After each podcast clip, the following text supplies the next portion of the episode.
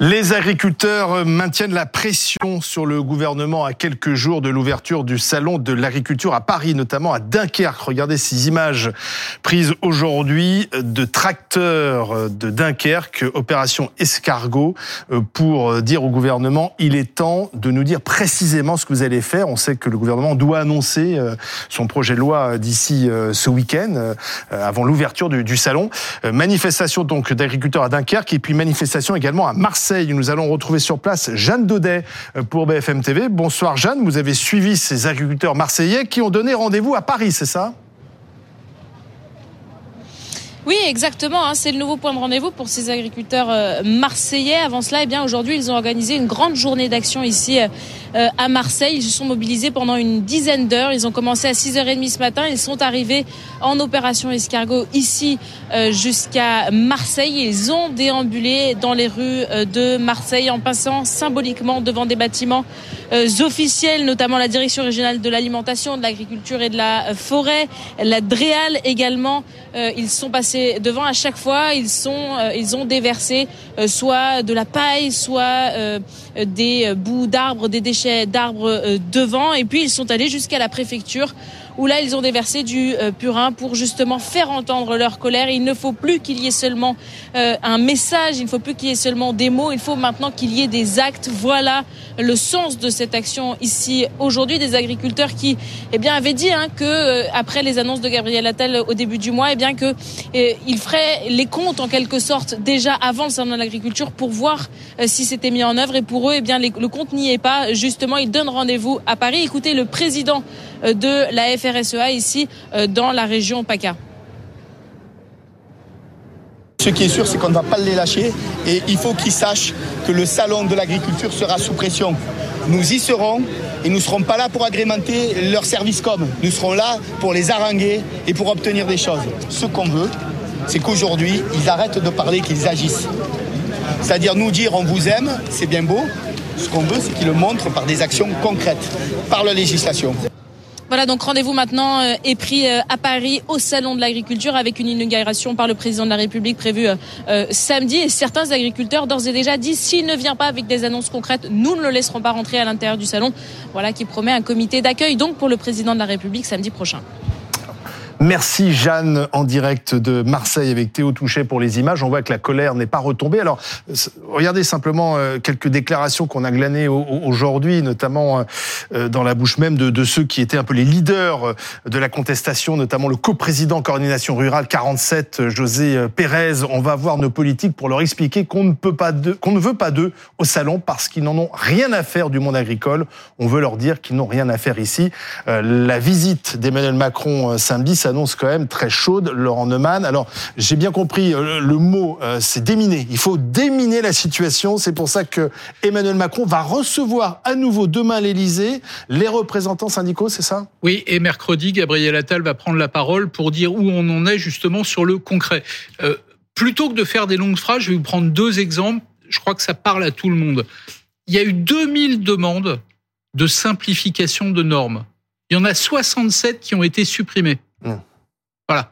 On en est là aujourd'hui. 67 sur 2000. Sur 2000. Mais les 67 qui ont été supprimés, c'est pas encore entré en vigueur concrètement. Ah. Alors c'est des détails, c'est est-ce que j'ai le droit de tuer un sanglier euh, qui vient détruire mes récoltes? La réponse est oui, mais quand est-ce que j'aurai le droit concrètement? Bref, vous voyez ce que je veux dire? Donc il y a un énorme écart entre la demande, la promesse qui est faite et la concrétisation. Je vais vous prendre un deuxième exemple. Euh, la quasi-totalité des exploitants qui sont dans la rue, qui ont manifesté, qui ont bloqué des rues, qui sont allés euh, euh, dans les supermarchés, les centrales, ils ont un problème de compte en banque. Mmh. Ils ont un problème de trésorerie. Il y a eu énormément de promesses qui ont été faites, des promesses d'indemnisation, de paiement des aides de la PAC. Ah, on a parlé d'un plan de 500 millions d'euros quand même. 4 ou 500 millions mmh. d'euros. Concrètement, il n'y a pas un euro ah qui est arrivé sur leur compte en banque à l'heure où on se parle. Voilà. Donc leur colère. Les, fonds de la PAC ne devaient pas être débloqués le si, plus vite possible. le 15 mars prochain. Mais nous ne sommes que le 21 février, je crois. Voilà. Donc il faut encore attendre trois semaines. Donc c'est ça qu'ils sont en train de dire. Ils sont en train de dire on a entendu, vous avez fait plein d'annonces et d'ailleurs la plupart de ces annonces leur conviennent. Mais concrètement, rien n'est entré en vigueur. Absolument rien. Et ce qui va rentrer en vigueur peut prendre des semaines et des mois. Je vais vous prendre un troisième exemple. Je vous promets, c'est le dernier. Euh, il y a une loi d'orientation agricole. Le texte de la loi. cette loi avait été reportée et le nouveau projet de loi doit être présenté cette semaine. Ce projet de loi, ça fait un an qu'on le promet aux agriculteurs globalement. Il devait être présenté là. Et puis comme il y a eu cette crise, on a dit oh là là, on va le réécrire pour intégrer tout ce bah qu'on peut intégrer. Il va être présenté mercredi par Gabriel Attal. Oui, bah il ne l'est toujours pas. Oui. Voilà. Et une fois qu'il sera présenté, il faudra attendre sans doute l'été prochain pour qu'il soit voté et qu'il entre en vigueur.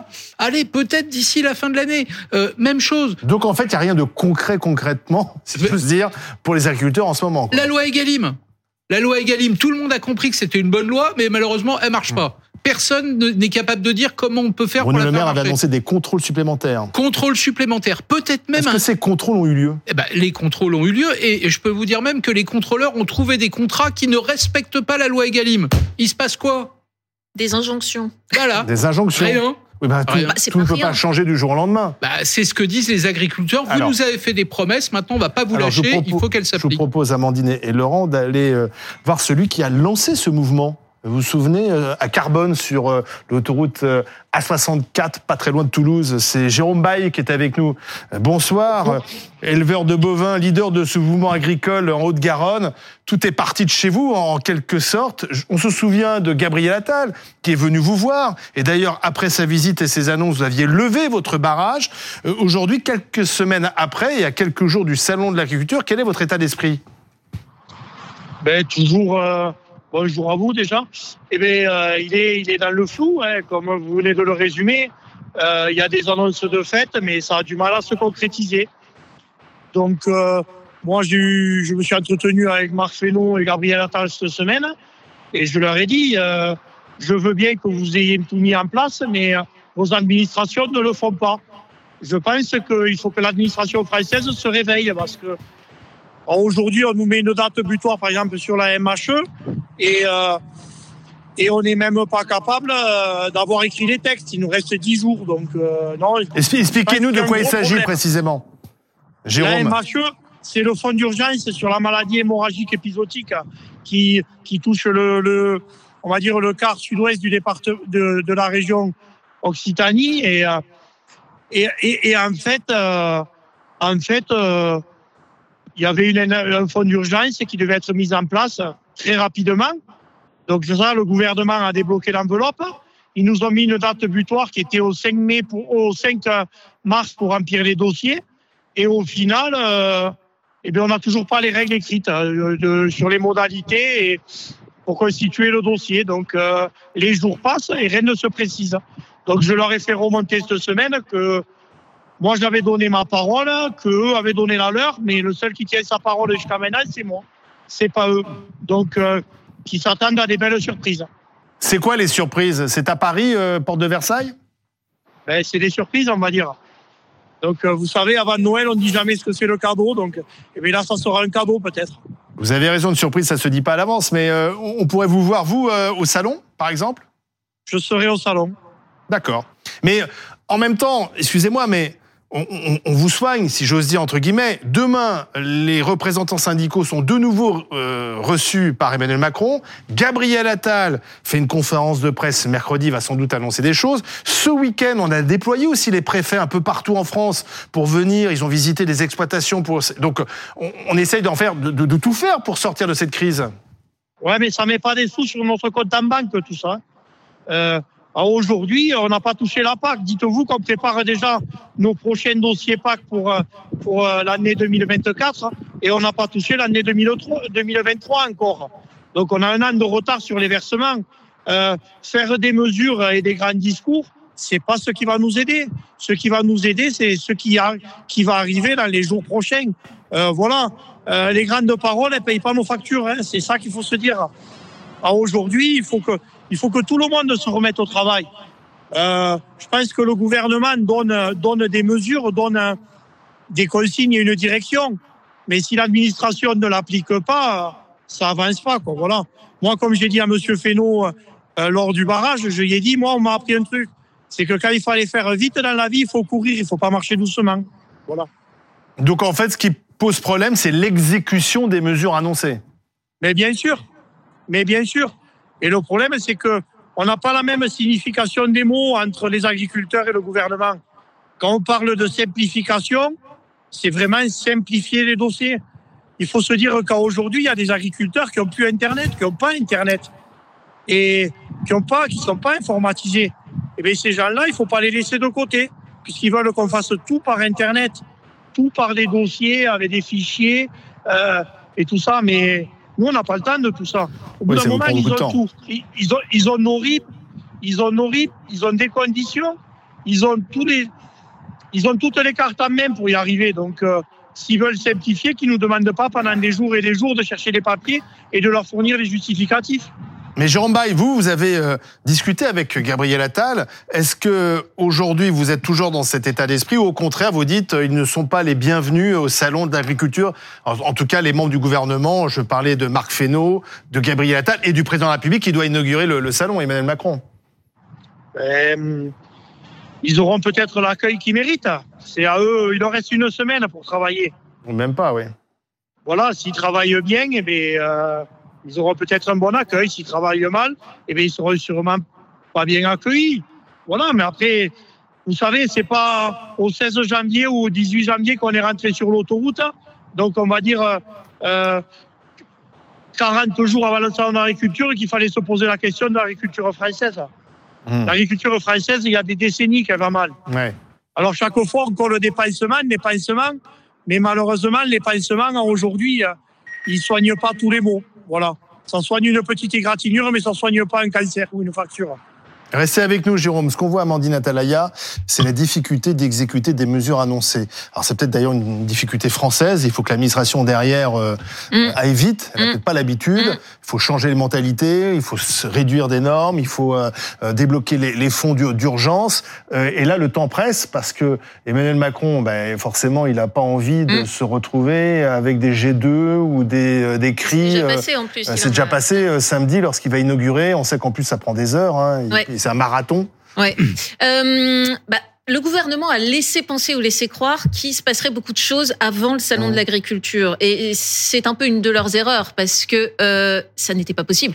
On simplifie pas des normes en trois semaines, on n'arrive pas à faire des versements en trois semaines, on change pas les revenus des agriculteurs en trois semaines, et par exemple même sur le GNR où le gouvernement fait un effort, c'est juillet euh, que euh, il y aura une simplification et un versement euh, direct du remboursement auquel ont droit les agriculteurs. Et Donc le problème, en fait, c'est ce salon de l'agriculture qui se retrouve en février au mauvais moment, quoi, en fait. Mais, de toute façon, je vais vous dire, les agriculteurs avaient prévu de mettre la pression, quoi qu'il en soit, au salon de l'agriculture, même s'il y avait eu des annonces. Il y en a eu, il y a 400 millions d'euros sur la table d'aide. Enfin, ils les ont pas touchés, les 400 millions. Ils les ont pas touchés. de toute façon, ça aurait été, ça aurait été compliqué. Emmanuel Macron, par ailleurs, il s'est déjà pris un œuf de mémoire, 2017 quand il était candidat à l'élection euh, présidentielle. Donc il y a déjà eu un épisode un peu compliqué. Il n'était pas chef de l'État, mais pour Emmanuel Macron déjà candidat. Mmh. Et là, s'il reçoit la FNSEA demain notamment, c'est pour préparer le salon. C'est pas pour euh, euh, parler de nouvelles mesures, ou ça, il laisse ce soin-là à Gabriel Attal qui fait une conférence pour de presse. sécuriser le salon?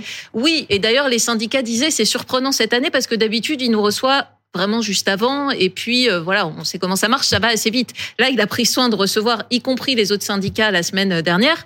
Euh, et euh, il y passe du temps et on voit bien qu'il est inquiet et il laisse aussi entendre qu'il pourrait y aller un peu moins longtemps que d'autres années où parfois Emmanuel Macron a pu passer 10 heures ou 14 heures. Là, il va arriver à l'aube très tôt samedi et ça va pas bien se passer. Et ça va être sécurisé, c'est-à-dire que et, euh, le, le, risque. Le lendemain, il y a Jordan Bardella qui arrive, et le mercredi d'après, il y a Marine Le Pen. Et Gabriel Attal aussi après doit y aller. On ne sait pas encore quand, quand Gabriel Attal y va. Il y a un contraste d'image évident qui va être difficile à gérer. L'image sera terrible si c'est un Emmanuel Macron aux aurores, euh, avec entouré de forces de l'ordre, et on va entendre au loin des gens hurler. Ça va pas être une très belle image. Hein. Le, le cauchemar, c'est euh, François Hollande 2016. Voilà, François Hollande arrive il est président de la République, il est hué, insulté, on, appelle à sa démission. Euh, vraiment, c'est des, des cris euh, de, de, haine et de colère, réellement. C'était à la fin de, de son mandat. Hein. Et pendant ce temps-là, il y a des militants, des adhérents de la FNSEA qui sont allés sur le stand du gouvernement, qui ont tout démonté. Mmh. Et donc le cauchemar aujourd'hui pour Emmanuel Macron et pour Gabriel Attal, c'est qu'il se répète exactement la même chose, mais que par contraste le lendemain ou quelques jours Allez, regardez, vous parlez des images de François Hollande. Ah bah voilà. Euh, nos archivistes, euh, Quentin Moreau et les ils sont autres, trop forts. ils sont trop forts. Ils vont retrouver ces images d'un François Hollande. Alors euh, Ça va plus vite. très chahuté, entouré de ses gardes du corps. Et on entend effectivement les hurlements, les huées.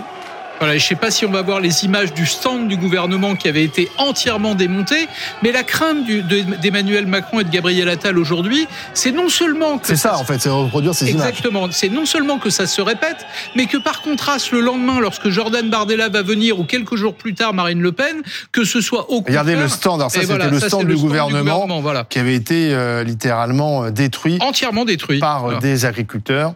Et donc, ce que, ce que craint l'exécutif, c'est le contraste, c'est-à-dire les huées d'un côté et l'accueil en majesté de l'autre. Alors là, ce serait absolument terrible. Bah, il va y avoir un contraste. Enfin, ça paraît déjà écrit. Mais je rappelle quand même. vous, ne faites pas confiance à Gabriel Attal qui euh, ah bah, a réussi quand même à déminer. Non mais dans un premier temps, cette crise agricole, même si visiblement elle n'est pas terminée, c'est ce que nous dit Jérôme Biden. Vous ne faites pas confiance, mercredi, il va annoncer un projet de loi qui pourrait satisfaire notamment sur la transmission des exploitations agricoles. Il faut tout dire. C'est un des autres volets importants. Il faut tout dire. Honnêtement, depuis le début de cette crise, Gabriel Attal a fait des annonces comme aucun autre n'a jamais fait d'annonce, mmh. euh, ni la droite ni la gauche quand elle était au pouvoir. C'est indiscutable. Maintenant, il y a un fossé entre ce qui a été annoncé, qui a créé d'ailleurs de, du désir, de l'envie, et le résultat concret. Je vais vous prendre encore un exemple, si vous voulez. Ils ont annoncé un plan de deux, un fonds garanti de 2 milliards d'euros pour la transmission des exploitations. Honnêtement, personne n'a jamais mis autant d'argent sur la table. Mais ceux qui ont besoin d'argent auprès de leur banque aujourd'hui, ils n'arrivent pas à obtenir de prêt parce que les procédés ou les processus qui existaient avant ne s'appliquaient déjà pas. Donc cet argent-là, sur la table, il est mobilisé ou mobilisable, mais dans les faits, les agriculteurs n'y ont pas encore accès. On a même vu certains agriculteurs euh, en, faire, faire, appel à des cagnottes Mais bien sûr. simplement s'en sortir. Notamment, bien sûr, c'est deux milliards. des chèvres qui est venu sur BFM TV. Son histoire a, ému la France entière et depuis, bah, sa cagnotte est alimentée. Mais on en est là. Je crois qu'elle a réussi à récolter jusqu'à 170 000 euros. Mais l'autre jour, sur ce plateau, il y avait un agriculteur qui était là et qui disait un truc absolument terrible. Il disait si j'étais banquier aujourd'hui, je ne prêterais pas de l'argent à un agriculteur qui a autant d'incertitudes dans ses revenus futurs. On ne sait pas quel sera le prix des matières premières le cours des produits, euh, combien on va gagner l'année prochaine, et j'ajoute les incertitudes climatiques. Aujourd'hui, un banquier, il a besoin de certitude et de visibilité.